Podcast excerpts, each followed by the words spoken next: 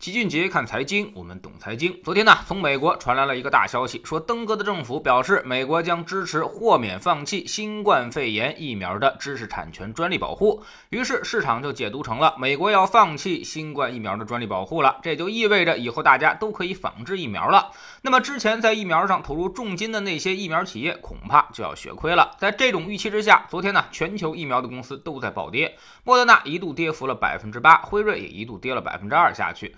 而我们国内的疫苗企业则跌得更惨，港股上的复星医药一度跌了百分之二十二，康希诺呢跌了百分之二十一，中国生物制药也跌了百分之点八，就连关系并不是很密切的白云山也跌了百分之五。A 股上，康希诺、智飞生物、沃森生物、复星医药都跌幅在百分之十以上。这些疫苗股带动了整个医药板块走弱，而医药板块呢又带动了整个创业板大跌。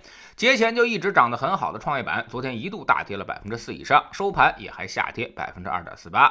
那么这到底是怎么回事？莫非美国人真要当这个活雷锋了？他当活雷锋，我们又该怎么办呢？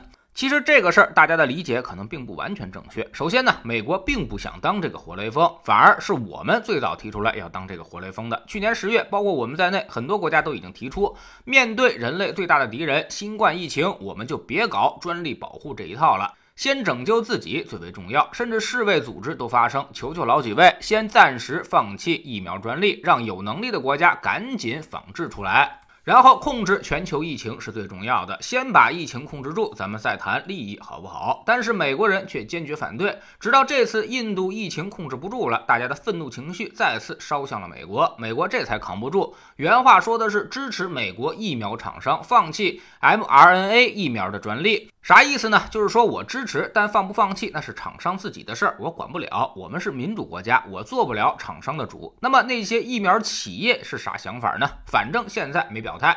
老齐猜测，肯定也是老大不情愿，毕竟几十亿美元都投进去了，你现在让我放弃专利，那这个损失该怎么办呢？所以他们肯定也得找政府谈谈心，至少你得给我点补偿，否则业绩就会很难看。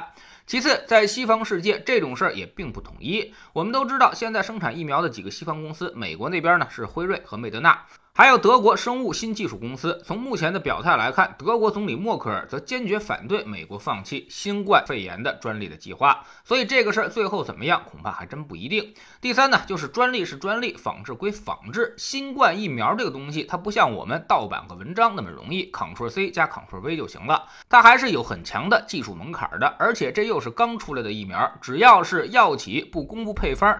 那么那些仿制的公司光破解恐怕就需要很长一段时间，所以人家说支持放弃专利，但不等于向全世界公布配方。所以这事儿呢，可能最后就变成了流氓假仗义，就像初中毕业的孩子去参加大学的微积分考试，让你开卷考，你也觉得跟天书一样，这不是一天两天就能弥补上的知识漏洞。综合来看，专利豁免对于全人类来说肯定是一件大好事，我们也极其希望。疫情赶紧过去，但是恐怕也不要把它想得太过于简单。这里面的利益分配确实水很深，雷锋没那么好好当。关键是谁来承担损失的问题。显然，国家承担义务是可以的，但是企业承担那么大的损失，恐怕就有相当难度了。所以目测并不会特别的顺利。那么，是不是意味着医药股，特别是那种疫苗股，还可以继续投资呢？这倒也不是那个意思。熟悉老齐的人都知道，我们其实今年以后一直在提示，医药股已经成为了热门板块，一而再，再而三的要求大家降低这块的仓位。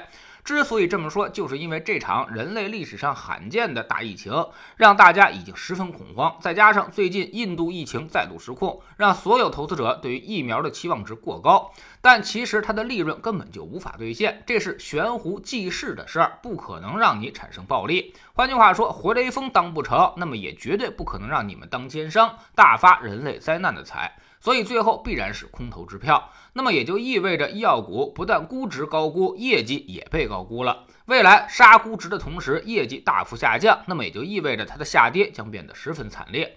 所以大家要有这个清醒的认知，无论这次是否专利豁免，医药股都要尽量的远离。随着疫情进入最后的高潮，这很可能就是那个黎明前的黑暗。有些机构和资金也会趁着这波印度疫情的恐慌，借势出逃了。所以大家务必要小心，它如果后面跌起来，会让很多人损失惨重，甚至是腰斩。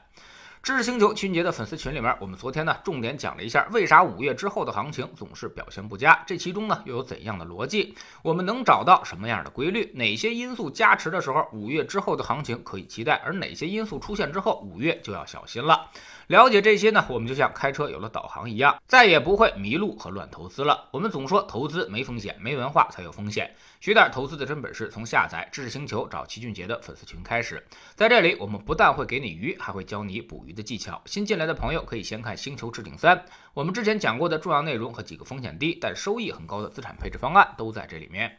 在知识星球老七的读书圈里，我们继续讲高效能人士的七个习惯。昨天呢，我们说到了自我管理的技巧以及人际关系的本质，提出了一个概念，叫做情感账户。你为啥人际关系很差？就是因为你的情感账户里经常的欠费。那么该怎么往这个情感账户里进行储蓄呢？甚至可以让它产生复利的投资增值的效果。下载知识星球，找老七的读书圈，每天十分钟语音，一年为您带来五十本财经类书籍的精读和精讲。您现在加入之前讲过的近两百本书全都可以在星球读书圈的置顶二找到快速链接，方便您收听收看。被这些经典之作洗脑之后，你的人生将会从此不同。读书圈学习读万卷书，粉丝群实践行万里路，各自独立运营也单独付费，千万不要走错了。苹果用户请到老齐的读书圈同名公众号里面扫描二维码加入，三天之内不满意可以在星球 PP 的右上角自己全额退款，欢迎过来体验一下。